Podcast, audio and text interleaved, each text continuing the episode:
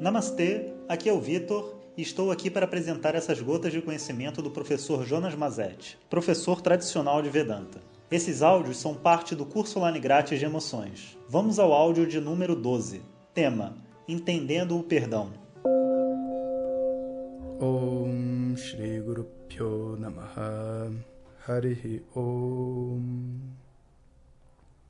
No áudio passado, a gente conversou sobre o luto. Como que a vergonha e a culpa se transformam nesse sentimento positivo e comum do luto. O luto é uma autoempatia. É o momento onde você se conecta com as suas emoções, com a sensação de limitação provocada pelos seus próprios erros e com as necessidades que não estão sendo cumpridas por esse erro. E você vive uma espécie de uma ressonância interna, diferente de uma ressonância externa quando você conversa com a outra pessoa. Quando você está em luto, você está como que vibrando aquele determinado sentimento por dentro. E essa vibração desse sentimento é muito importante para esse sentimento ser processado. Mas chega uma hora que eu preciso encontrar um outro local dentro de mim chamado do perdão. O luto é a autoempatia. Mas o perdão ele vem quando você consegue entender a razão por detrás daquela ação que você errou mas não a razão óbvia material, mas a razão emocional por detrás da sua ação. Imagina assim, uma mãe que chegou e berrou com os filhos e falou um monte de coisa que ela não devia ter dito. E depois ela parou, pensou, fez o ha-ha-ha, saiu, recuou, pensou sobre tudo e ela falou: Nossa, eu fiquei tão desesperado que eu ia perder meu filho porque ele vai se mudar para uma outra cidade né? E, e eu gritei com ele e, e eu, eu não acho, eu, eu, eu não estou me sentindo bem de ter gritado com você, meu filho, e ela descobre né, que ela tem uma necessidade por amor em relação ao filho que não é atendida quando ela grita. Ela mesma se sente mal por ter gritado. E ela então entra em luto, porque ela tem uma necessidade por amor que o grito não atende. Mas depois de um tempo, ela precisa entender o porquê que ela gritou. E ela vai então mergulhar em si mesma novamente, às vezes com a ajuda até de uma outra pessoa conversando com ela, de preferência não o filho. E vai descobrir, por exemplo, que ela tem medo que alguma coisa aconteça com o filho, porque o filho é um cara muito desligado e ela sempre protegeu o filho, e ela tem uma necessidade de segurança em relação ao filho que sem a presença dela, ela acredita que não vai ser atendida. Então, ela sofre pela sua necessidade por amor, mas ela errou tentando botar a necessidade de segurança do filho em primeiro lugar.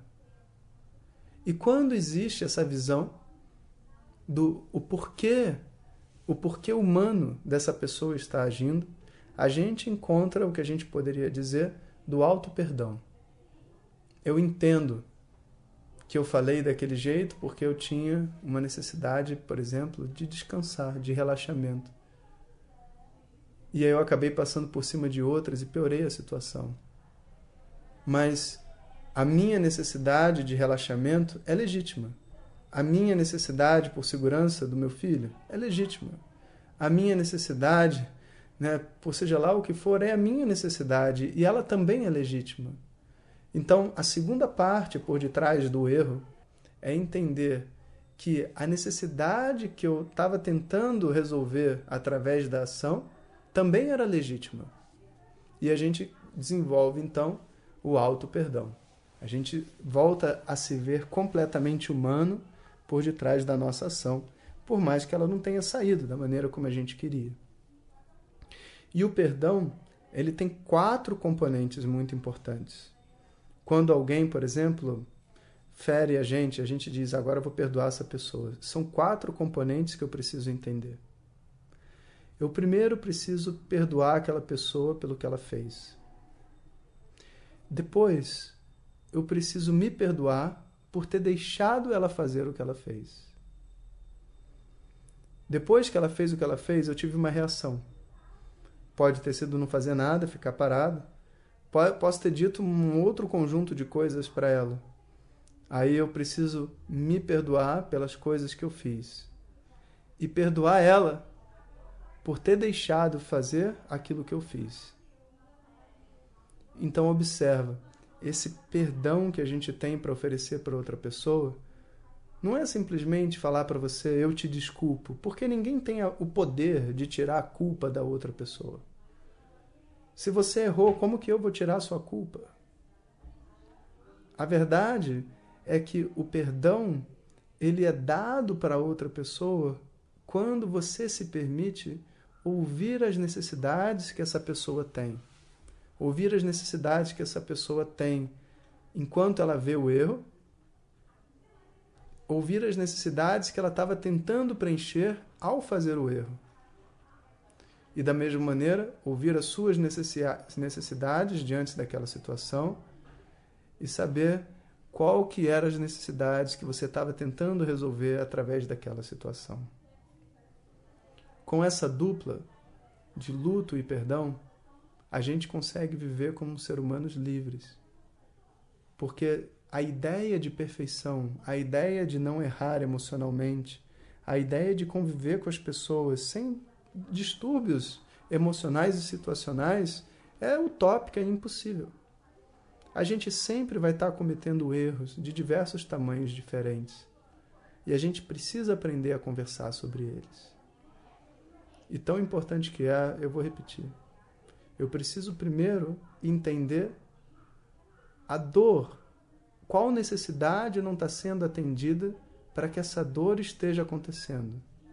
E depois, qual necessidade eu estava tentando atender no momento que eu errei. Não é fácil, mas esse é o caminho.